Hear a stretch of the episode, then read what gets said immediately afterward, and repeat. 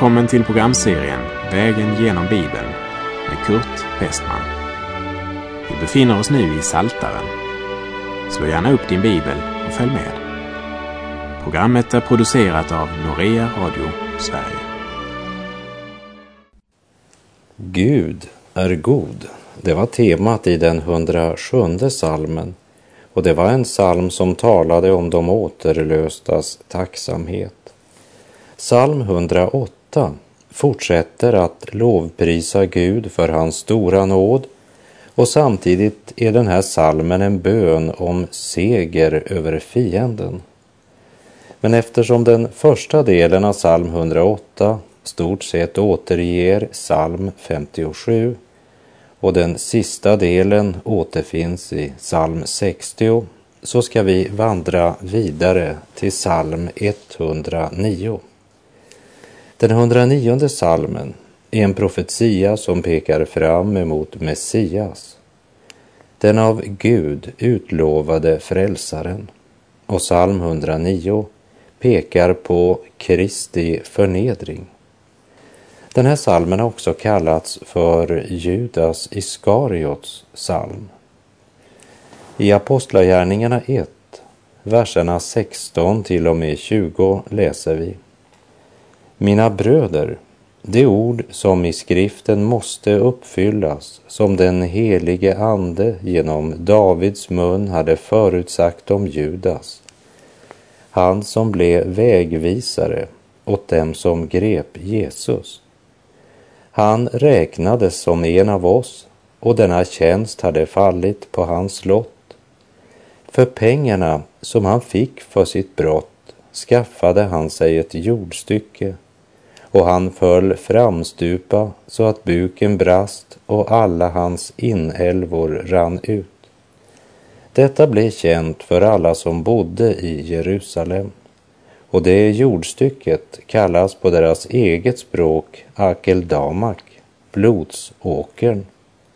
I Saltaren står det skrivet Hans gård ska bli öde, ingen ska bo där och hans ämbete ska en annan få. Och när vi nu läser den 109 salmen så förstår vi varför den kallas för Judas Iskariots psalm. Och innan vi läser påminner jag om att saltaren skrevs under det gamla förbundet och är också präglad av det. Vi läser verserna 6 till och med 8 Låt en ogudaktig man träda upp mot honom och låt en åklagare stå på hans högra sida. Låt honom dömas skyldig när han kommer inför rätta. Låt hans bön räknas som en synd. Låt hans dagar bli få och låt någon annan ta hans ämbete. Visst var David mannen efter Guds hjärta men han var precis som du och jag en syndare. Benådad men ändå bara människa. Och dessutom så levde han under lagens hushållning. Och där gällde öga för öga och tand för tand som det står i Andra Mosebok 21-24. Hur annorlunda är väl inte det sinnelag vi möter hos vår frälsare Herren Jesus Kristus, då han på korset ber för dem som korsfäster honom. Fader, förlåt dem, för de vet inte vad de gör. Gud är inte grym, men han är helig och han är rättfärdig. Låt hans bön räknas som synd, ber David. David vet att den är redan synd. Så egentligen ber han bara om att Gud ska behandla den som den är. Petrus gick till Jesus med sin synd och sitt nederlag. Judas Iskariot, han gick bort från Jesus. Och det var det som kostade honom hans eviga salighet. Också för Judas svek fanns det förlåtelse, men han vände aldrig om. och blev därför tvungen att möta syndens oerhörda konsekvens. Och den måste varje människa möta som inte omvänder sig. Galaterbrevet 6, vers 7 säger Bedra inte er själva, Gud bedrar man inte. Det människan sår skall hon också skörda. Och i Matteus kapitel 26, verserna 24 och 25. Människosonen går bort som det står skrivet om honom. Men ve den människa genom vilken Människosonen blir förrådd. Det hade varit bättre för honom att han inte hade blivit född. Judas, han som skulle förråda honom, sade Rabbi, inte är det väl jag? Jesus svarade, du har själv sagt det. Jesus är mycket klar när han talar om människolivets två utgångar. För antingen så är du i Kristus eller också förblir Guds vrede över dig. Det finns inget tredje alternativ. Johannes 3.36 säger Den som tror på Sonen har evigt liv. Den som inte lyder Sonen ska inte se livet utan Guds vrede blir kvar över honom. Så allvarligt är livet, så allvarligt är det med döden. För efter döden ges inget tillfälle till omvändelse. Det är just nu du avgör hur din evighet ska bli. Vad vill du göra med Jesus?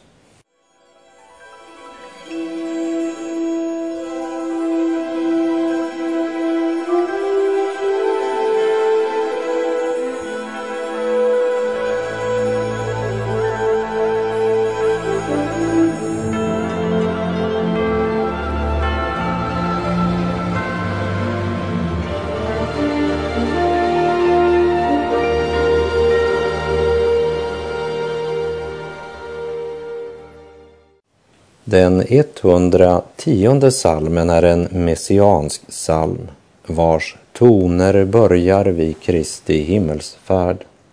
Vi läser vers 1. Av David en psalm. Herren sade till min herre, sätt dig på min högra sida tills jag har lagt dina fiender till en pall för dina fötter. Den här salmen den är citerad i Apostlagärningarna 2, i Hebreerbrevets första kapitel, vers 13, Hebreerbrevet 5, 6, Hebreerbrevet 6, vers 20, Hebreerbrevet 7, vers 10 och Hebreerbrevet 10, vers 12 och 13. Herren sade till min Herre, det vittnar om Kristi gudomlighet. När Jesu fiender gjorde sina angrepp så försökte herodianerna, som var ett eh, politiskt parti, att få honom fälld genom att locka honom att göra ett politiskt uttalande som kunde betraktas som förräderi mot den romerska makten. Men när det misslyckades så försökte saduceerna, som var den tidens liberalteologer, att snärja honom genom en högst löjlig fråga angående Mose lag.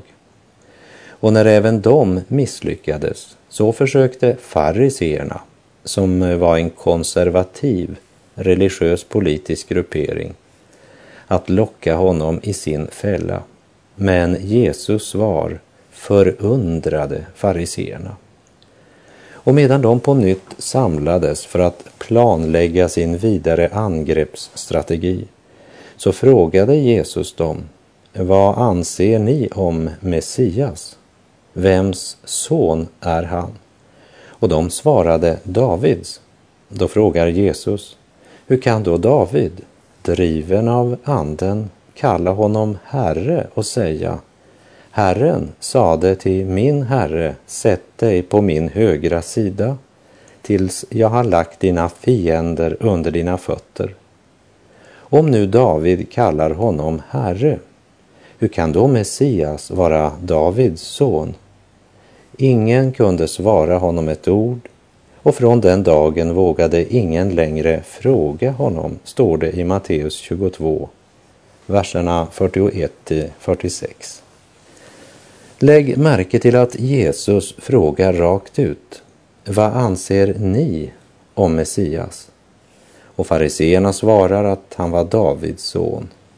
Och när Jesus hörde det svaret hänvisade han dem till den hundrationde salmen och uppenbarade för dem hur otillräcklig kunskap de hade när det gällde denna del av skriften som av judarna tolkades som messiansk.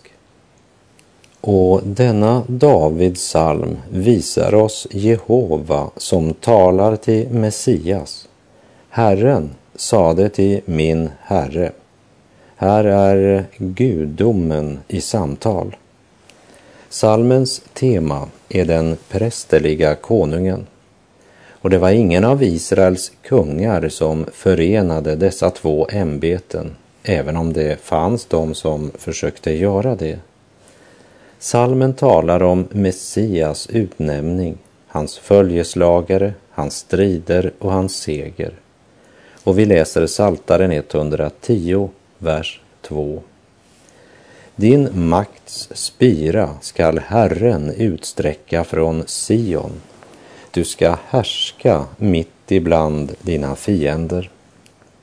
Från Sion.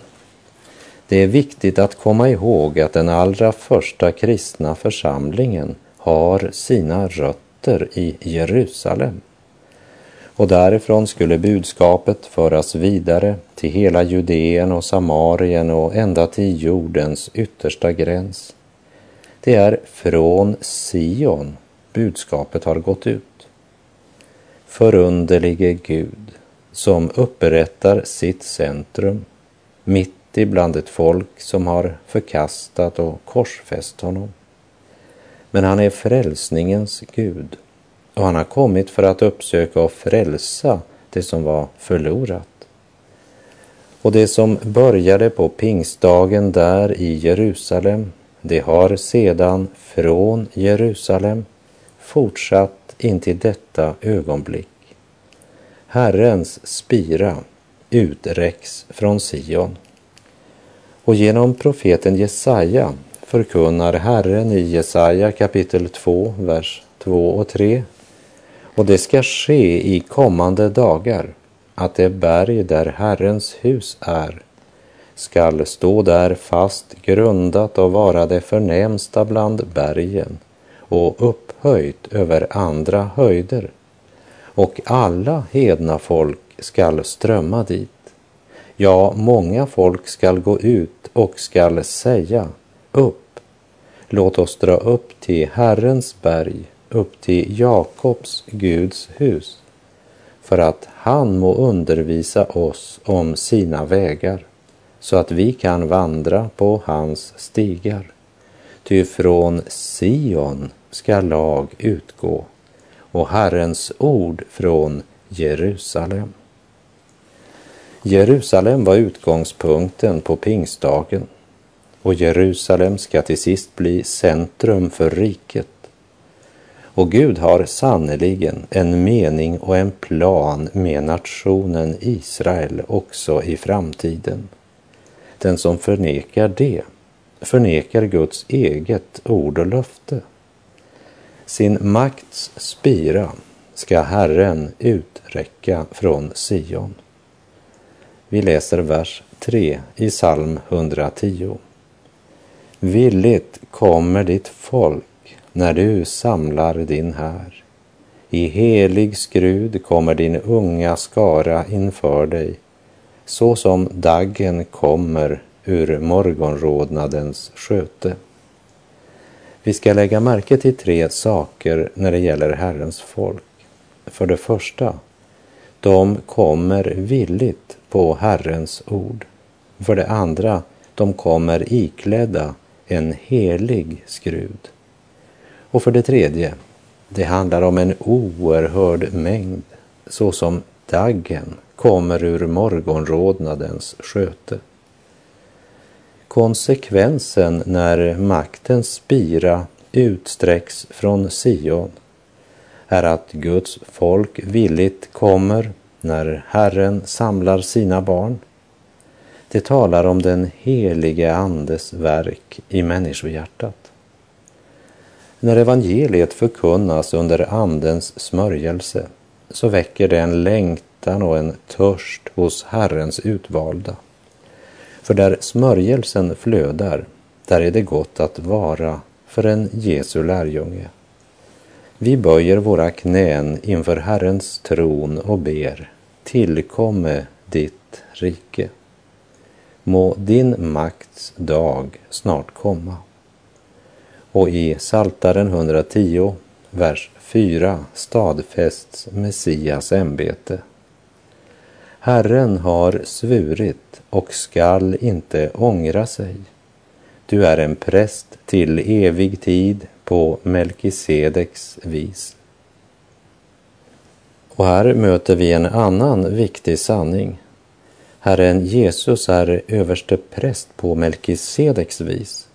Och den här versen, den kommenteras i Hebreerbrevet. Och låt mig här bara plocka ut några verser från Hebreerbrevet 5, verserna 6 till 10 där det står han säger också på ett annat ställe, du är präst för evigt på samma sätt som Melkisedek. Medan han levde här i köttet ropade han högt under tårar när han bad och åkallade den som kunde rädda honom från döden. Och han blev bönhörd och tagen ur sin ångest. Fastän han var son lärde han sig lydnad genom sitt lidande och när han hade fullkomnats blev han upphovet till evig frälsning för alla som lyder honom. Och han blev av Gud kallad överste präst, en sådan präst som Melkisedek. Låt det stå klart för alla människor att Gud har med en ed invigt Kristus till överste präst. Och det har han gjort för din och min skull. Herren har svurit och han ska inte ångra sig. Och jag vill i den här stunden böja mig i stoftet för min frälsare som var villig att ta på sig det här ämbetet där han inte bara skulle bli överste präst i evig tid men också själv utgöra offret. Och vi ska ta oss tid att läsa från Filipperbrevet 2, vers 6 till och med 11. Fastän han var till i Guds gestalt räknade han inte tillvaron som Gud såsom segerbyte utan utgav sig själv genom att anta en tjänares gestalt då han blev människa. Han som till det yttre var som en människa ödmjukade sig och blev lydig ända till döden, döden på korset. Därför har också Gud upphöjt honom över allting och gett honom namnet över alla namn för att i Jesu namn alla knän ska böja sig i himlen och på jorden och under jorden och alla tungor bekänna Gud Fadern till ära att Jesus Kristus är Herren. Vi läser Saltaren 110, vers 5 och 6. Herren är på din högra sida. Han skall krossa kungar på sin vredes dag. Han skall hålla dom bland hedningarna. Överallt ska det ligga döda. Han ska krossa huvuden över hela jorden. Han som här i tiden döper i helig ande. Han ska komma åter för att döma världen när den ska döpas i Herrens fruktansvärda eld. Herren ska hålla dom över folken. I Första Korinthierbrevet 15.34 skriver Paulus nyktra till på allvar och synda inte.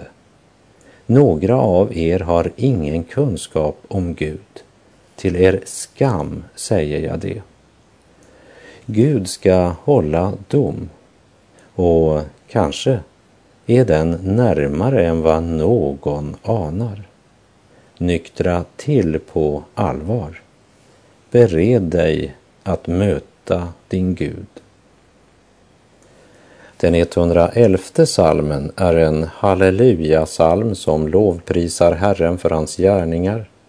Det är en alfabetisk lovsång, vilket också klart framgår i folkbibelns översättning och det gläder mig.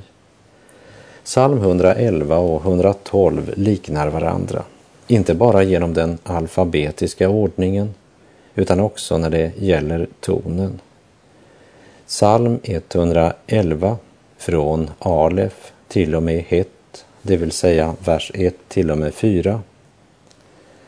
Halleluja, jag vill tacka Herren av hela mitt hjärta i det rättsinnigas råd och församling. Stora är Herrens verk. Det begrundas av alla som har sin glädje i dem. Majestät och härlighet är vad han gör och hans rättfärdighet varar för evigt. Han har gjort så att hans under blir ihågkomna. Nådig och barmhärtig är Herren. Det finns de som idag hävdar att jorden och livet på jorden, det är bara resultatet av en mycket lång utveckling. Sådana tankar är ett hån mot den suveräne skaparen. Att förneka Gud som skaparen är inte något bättre än att förneka honom som frälsaren. Låt oss komma ihåg det när vi talar om skapelsen. Vi läser Saltaren 111, vers 9. Han har sänt sitt folk befrielse. Han har grundat sitt förbund för evig tid. Heligt och fruktansvärt är hans namn. Befrielsen var grundad på Guds eviga förbund. Kötsliga människor, de bryr sig inte om på vilken grund de får del i välsignelserna bara de får tag i dem. Men ett Guds barn vet att allt han mottar genom frälsarens händer är så mycket